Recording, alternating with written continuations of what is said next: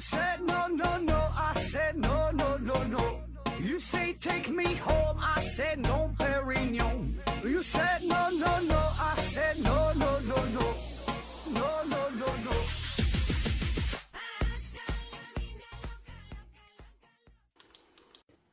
拼命探索，不求果。欢迎您收听《思考盒子》，本节目由喜马拉雅平台独家播出。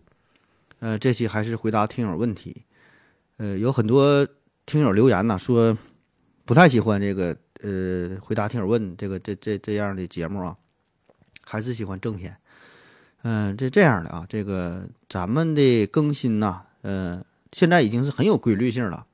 就是最近这从二零二一年开始更新是很有规律性，每周二、周四啊、周天儿是更新回答听友问的节目，时长呢大约是二十分钟到四十分钟左右。然后呢，每周六是更新，嗯，长篇也就是正片的节目，就还就是像咱原来一样哈，一个系列一个系列的。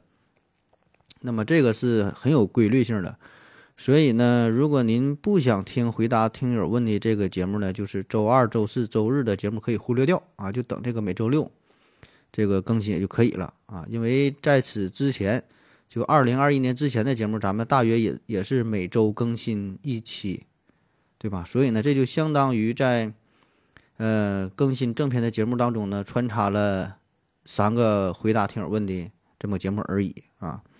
确实啊，这个回答听友问的节目做的比较水啊，非常非常水，就相当于两个人聊天扯淡哈。这人问我点啥，然后我就随便回答点啥，这里边几乎就是没有啥含金量。绝大多数呢，就是照着百度一顿念哈。他说个问题，我是一百度，然后呢给他一念，然后就对付对付，就做了一期节目。这确实是以催眠为主啊，以催眠为主。呃，你是指望学点啥，那就是根本就不可能了！那开玩笑啊，嗯、所以这个您自己看吧啊，这个确实没啥技术含量的东西啊，可能会浪费您一些时间啊，所以这个您自己斟酌自己把握，嗯、看看是选取性的收听一下啊。好了啊，下面正式开整啊，咱还是回答听友的这个问题啊。第一个问题，前世来生想钱提问说。知乎上看到一个关于穿不穿安全裤的问题，有个网友叫啊，这名儿就不说了啊，他没直接回答，问了以下几个哲学问题，请盒子解答一下。呃，说你穿了安全裤被张三看到了，但是张三分不清，以为这就是内裤啊，贼兴奋，内心一顿操作，请问这算不算走光？然后呢，你没穿安全裤被张三看到了，张三心想切。这不就是内裤吗？优衣库里有的是啊，随便看还能摸，这有啥好看的呢？张三不以为意，嗯、跟没看到一样。请问这算不算走光？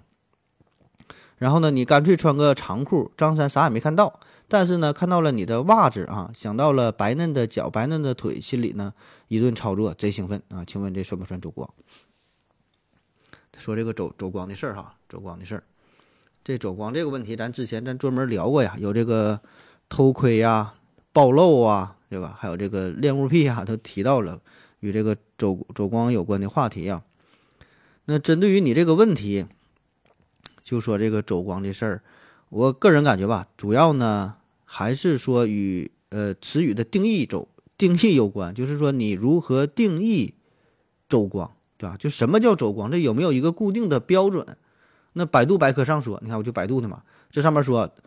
走光指的是女性或男性在一些行为中、行动中，不经意间暴露出某些隐私部位。所以你看，它这个定义也是非常模糊，对吧？啥叫不经意间？啥叫隐私部位？你说哪个部位算隐私部位？对吧？就你说胸部，那多大的范围叫叫叫胸？对吧？你说大腿这算不算隐私部位？啊，再比如说你你你去那个这个沙滩。那一看都穿比基尼，这算不算走光？对吧？这个不经意之间，怎么叫不经意？对吧？所以说这个都是一个非常模糊的、模糊的定义，对吧？所以就像你说的，明明穿了安全裤，那你穿了安全裤，可是有人看到之后，他就是很兴奋，对吧？那么在他的心中，他觉得这就叫走光。甚至说，有的女生是穿高跟鞋，鞋里边进了沙子，她把鞋脱下来，无意中露出了自己的脚啊，有人看到之后就会觉得很兴奋。有很多恋足癖，他就是这样啊。那么在他的心中，他觉得这他就叫走光，对吧？所以这个算不算走光，我觉得这个很难有一个十分精准的定义，会受到很强烈的主观感受的影响，对吧？就是观者哈，您看您觉得这算那就算，您觉得不算就不算啊，一个定义的问题，这个没有什么过多值得去讨论的事儿啊。下一个问题，出满提问说。呃，有没有好的（括弧综合来说啊），然后 M P 三、M P 四和 M 四 A 都能播放的 A P P，影音先锋和万能联播等都不理想啊。说这个播放这两款音频的 App 哈，呃，您可以试试有一个叫做 M X Player 的 M X Player，你你你看看这个你是否满意啊？嗯，或者各位听友有啥推荐的也可以留言哈。对这块东西。我是也不太不太关心啊，这个都是咱们呃节目组的这个音音频组啊，音频制作组他们负责这一块的，我也不太懂。下一个问题，凉凉 LG 提问说，看到了极其错误的言论啊，总想法去反驳，但我知道反驳了，对面肯定会以错误的言论反击回去，故不回复了。但不反驳又难受啊，怎么克服这种怎么克服这种心理？呃，你说这种情况？我想很多人也都经历过哈，有过类似的这种经历啊。这有一个非常专业的心理学名词叫“不说憋屈，说了矫情”啊。那我们平时经常经常会遇到这种事儿，对吧？大大小小的这些事儿，每天都会有。就是说这种事儿吧，它也不是什么大不了的事儿，但是呢，这就处于这种不说憋屈，说了矫情之间。然后吧，你你你放在自己心中。不表达出去又很难以释怀，憋的那是相当难受啊。所以呢，这个事儿怎么办呢？哈，两条路对吧？要么说，要么不说嘛。嗯，从这个，从你这个人人文关怀，从这个社会学的角度来说吧，如果能不说，尽量还是不说为妙。嗯，绝大多数情况下，就是说。你当时觉得很憋屈，但是过了一阵儿，过了几个月或者过了一年半载的，你再想起这个事儿的时候，如果你没说这句话，你一定会觉得很庆幸哈，因为这话不说也就 OK 了啊，就没有其他事儿。多半呢，你说了之后都会感到后悔，对吧？大多数都是这样的。当然了，这个只是个人的感觉，很不成熟的一个一个一个建议啊。嗯，确实有些时候憋的就是很难受啊，憋的憋的受不了了，那就那你就说出来呗。而且呢，如果您能做到这种非常洒脱自如啊，啥事儿呢都不往心里搁，对吧？那就他妈干他丫了，对吧？正所谓是人生短暂，不服就干。所以呢，这个人嘛，这个都是感情动物，对吧？这个各里心中各心中各种想法，它都会随时变化的。所以这个也没有什么标准的答案哈，这个您看您看您自己抉择，对吧？为啥有那么多冲动杀人呢，对吧？你冷静之后，谁也不会去这么去做啊。但是事儿就赶上了啊，所以呢，自己调节好自己，做好这个情绪管理啊。下一个问题，嗯，幺三四三幺三四三四六九 w e m w 提问说：何志博士你好。月球被潮汐锁定了，看不到背面。现在人类有没有能力使月球转起来？比如说一年转一圈，这样大家可以就都能看到月球的背面了。实现这个目标要如何做啊？多大的投入？转起来可以转起来以后，比如说一年转一圈，多少年以后又会被潮汐锁定而停下来？谢谢解答。然后下边思考人生回答，他说有这个能力也要三思啊！没听说过蝴蝶效应吗？控制不住整个太阳系，就像。台球一样被打进洞了，啊，这个朋友这个想法很好，想让这个月亮转个面儿哈，咱想看看月球背面到底啥样。嗯，这个工程量我感觉稍微有点大哈。这月球的质量呢是大约是地球质量的八十一分之一，也就是七千三百五十亿亿吨。嗯，而且呢。它在旋转的过程当中，还受到了地球巨大的引力的影响，所以呢，这玩意儿你想操控月球，人为的让它怎么转个面儿啊，对吧？让它让让它转过来，我感觉这个工程量比较大哈，起码以现在人类的能力还是没法做到吧？我感觉。嗯，下一个问题，苗苗阿姨西铁路提问说：何子老师你好，我有个朋友啊，想咨询一下，以及呃诸位爱思考的小伙伴啊。嗯，我家住在浙江余姚，最近搬家呢。搬家的时候啊，找出了一块石头，是爸爸嗯十几年前、二十几年前耕地的时候挖到的，和博物馆里新石器时代早期的石斧是一模一样。我想问问这种文物能不能卖钱？我家附近就是距今七千多年的河姆渡文明，我网上找了找，像这种普通文物，价值收藏价值并不大，但但如果没有脱离环境信息，呃，科研价值还是比较大的。呃，所以想问问万能的盒子哥以及各位小伙伴儿，如何通过不违法的方式利益最大化？哥们儿手头着实不宽裕，代理拍卖什么的还要手续费啊，我也怕被骗钱。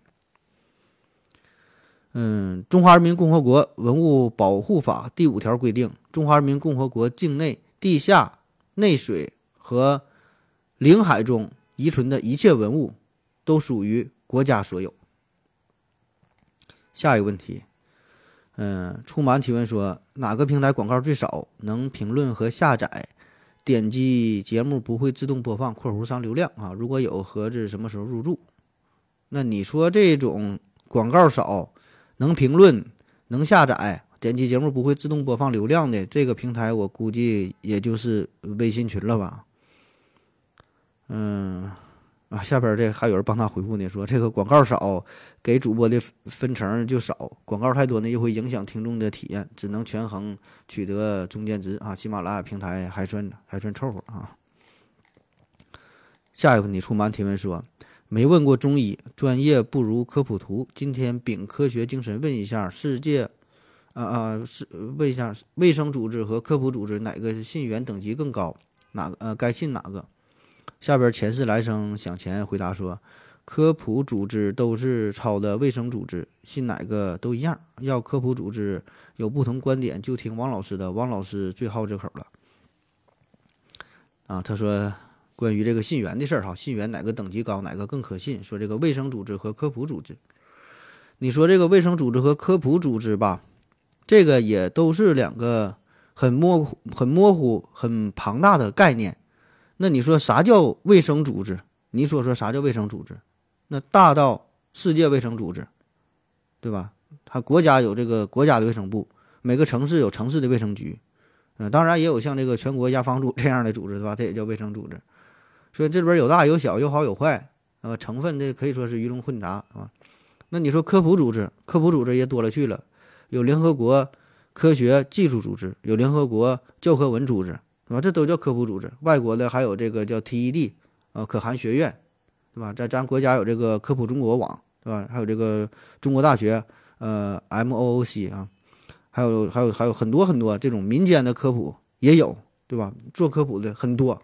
对吧？像像咱搞自媒体的，咱咱大小咱也也算一个小小小科普人吧，对吧？所以这里边，他这个没法比呀。你说谁比谁水平更高呢？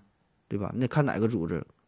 是所以这个东西，您最好能说的完全对吧？就是说把这个问题说清楚，到底哪个科普组织和哪个卫生组织去比，对吧？要不然你这玩意儿它就没啥可比性了。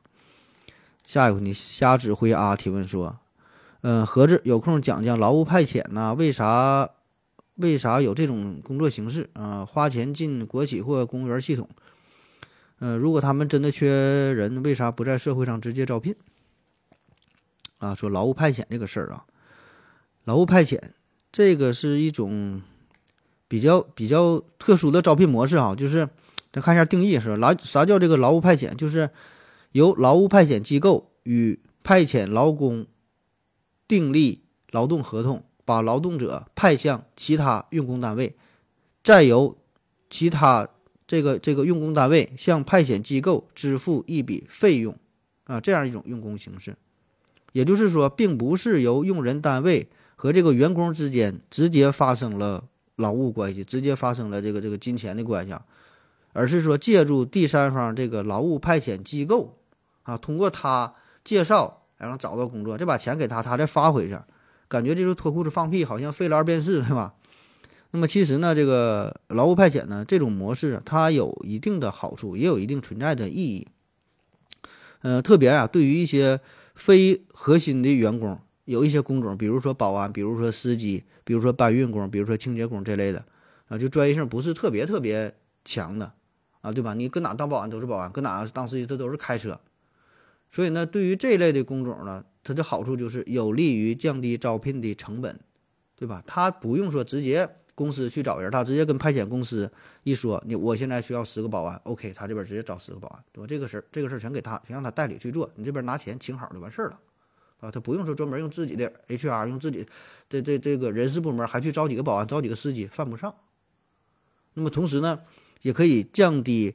培训的成本，他也不用说找人啊，然后你培训，然后看看你这个水平如何，不用，他直接找就成手就干活，也有也有利于降低薪酬的支出，完，因为这个这个钱他就定好了，我这个一个月哈就三千块钱，你就按这个标准你过去找人，也不用跟这个招聘来的员工再跟你废话啊，再再多钱再谈哦，这些都不用，都免了啊。当然还有其他的一些好处，比如说裁员的时候，需要大批量大大批量裁员的时候，你去裁谁？对吧？怎么去谈？怎么去做？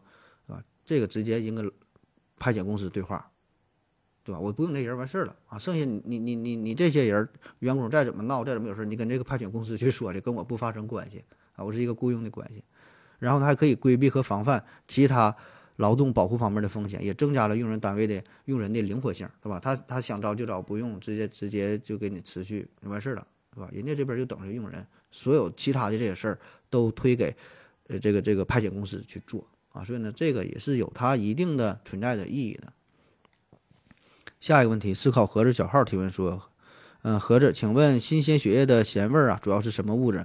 呃，为什么煮熟的鸭血、鸭血、猪血都没有了咸味儿？啊，说这新鲜血液为啥是咸的哈？呃，咸的这个味儿，它无非就是一些无机盐呗，什么钠呀、钙呀、镁呀，对吧？这些离子形成的盐分。那其中最主要的就是这个氯化钠，对吧？这是食盐的主要成分嘛。那血液当中自然也会存在氯和钠，对吧？这样就给我们带来咸这种感觉。那至于你说这煮熟的是这个血怎么为啥不咸？我感觉也挺咸吧？可能这这，那咱个人感觉可能不太一样啊。下一个问题，于佩提问说。高楼拆迁时，挖掘机是怎么开上去的？有人说是拆成零部件啊，运上去再组装，是这样的吗？啊，这个咱看一些视频呢，看一些新闻呢，会看得到，就是这个挖掘机啊，直接开到房顶上，在房顶上进行干活、进行操作，哈，很神奇，不知道怎么上去的。呃，其实这个分这么几种形式啊，呃，比较常常用的哈，可以用这个大马力的高空升降机，啊，或者叫做卷扬机，直接把这个挖掘机啊就能吊上去。还有一种呢，就是楼层不是特别高的时候，那么挖掘机呢可以借助它自身的这个能力，因为它爬坡能力很强，它可以自己开到这个楼顶上啊。看你这个具体这个楼多高哈，这个什么样的吧。下一个问题，L E G 提问说，盒子能分析说说手机和芯片啊，手机或芯片最近很贵的原因吗？是因为国外的芯片，国外在芯片上卡了脖子才涨价，还是说自己涨价多赚钱？啊，又是关于芯片的问题啊。嗯，芯片，芯片最近涨价啊，这个事儿，一个东西涨价啊，最主要的原因就是供不应求呗，对吧？道理很简单，供不应供不应求就涨价啊，全球都在缺芯，可以说。那首先呢，就是这个原材料的短缺导致价格的上涨。那在二零一九年，联合国呢就将半导体这种最基础的材料，就是这个沙子，你做半导体都得用沙子嘛。把它定为短缺材料，我还记我还记得之前老刘做过一期节目，就说这个沙子，地球上沙子不够用了，人感觉沙子很常见啊，但是呢，现在这个半导体行业的发展需要大量大量的沙子作为基础的原料，提出提取其中的硅，对吧？因为沙子当中有这个硅元素嘛，这个是制造半导半导体这些器件最最基础的东西了。所以呢，这原材料不足，沙子一涨价，整个半导体行业。都跟着涨涨价，各个环节都涨价。你看现在这个需求量也是跟着增长，对吧？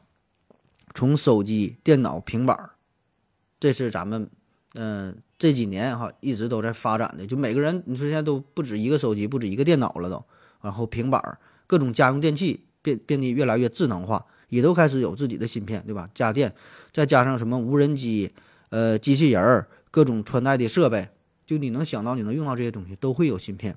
还有一个呢，就是这个汽车，对吧？以前汽车好像跟芯片啊，感觉联系不是特别密切。你现在这个汽车多么的智能，对吧？这全球汽车的半导体行业也开始复苏，所以这个对芯片也是有一个巨大的需求。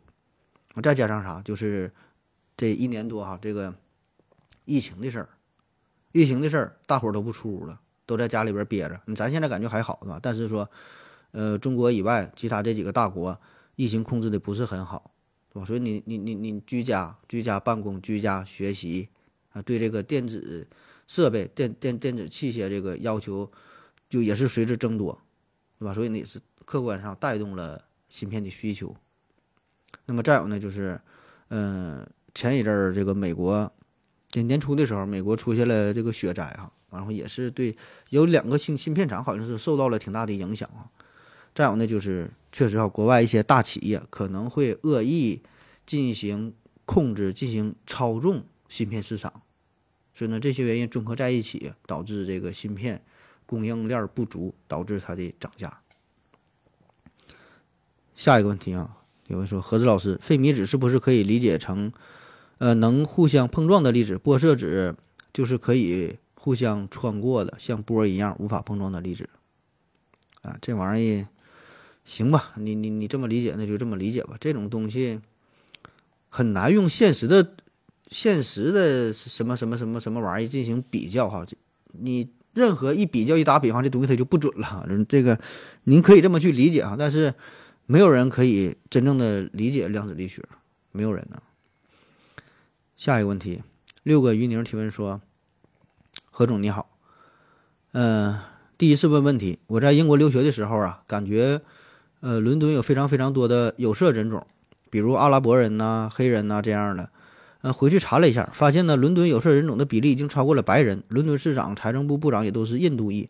我觉得这么多的移民不是一种好的现象，因为英国本来就不像美国呀，呃，是一个移民国家。”而且呢，在留学期间，深深地感受到了其他文化的入侵。为什么英国要吸引这么多的移民？如果是因为白人生育率生育率低啊，那么完全可以通过呃政策来刺激生育。请问，呃，何志怎么想？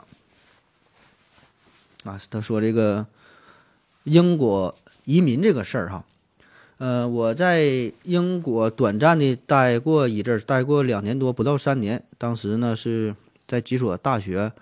呃，作为交换生学习啊，确实啊，就像就像你说的这种，就感觉，呃，英国特别是这印度人哈，确实很多很多印度人，然后呢，其他像像你说的阿拉伯地区的，还有一些黑人呐，还有一些呃东欧的很多国家也都是也都是选择了到英国留学。他这个他这很多确实留学生特别特别多哈，这特别是有有色人种。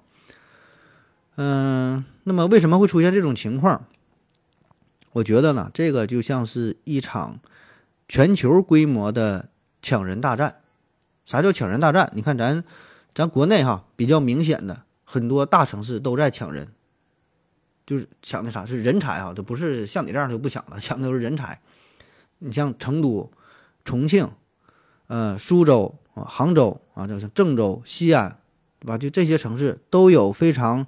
优惠的人才引进计划啊，当然还有很多很多这个城市啊，这个咱例子咱就不说了。很很多城市几乎都是都有自己的优惠的政策，而且你可以发现，越小的城市，越不是出名的城市，它给给的这个待遇越好，对吧？因为它竞竞争不过那些大城市嘛，就想招人。你想想，比如说你是什么博士、硕士，特别是什么海外留学回来的，可能给你拿个几十万的安家费。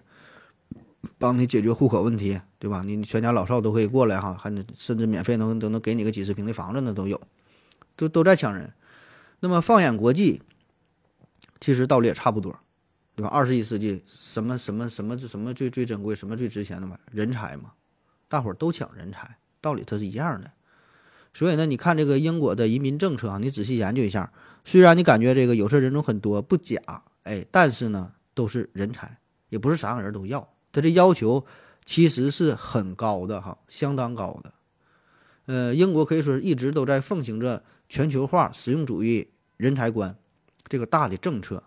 就是说，你真想在美这这在英国拿到绿卡的话，其实挺也挺难的哈。首先得获得英国的签证，并且呢得连续在英国居住五年以上，才可以去申请绿卡。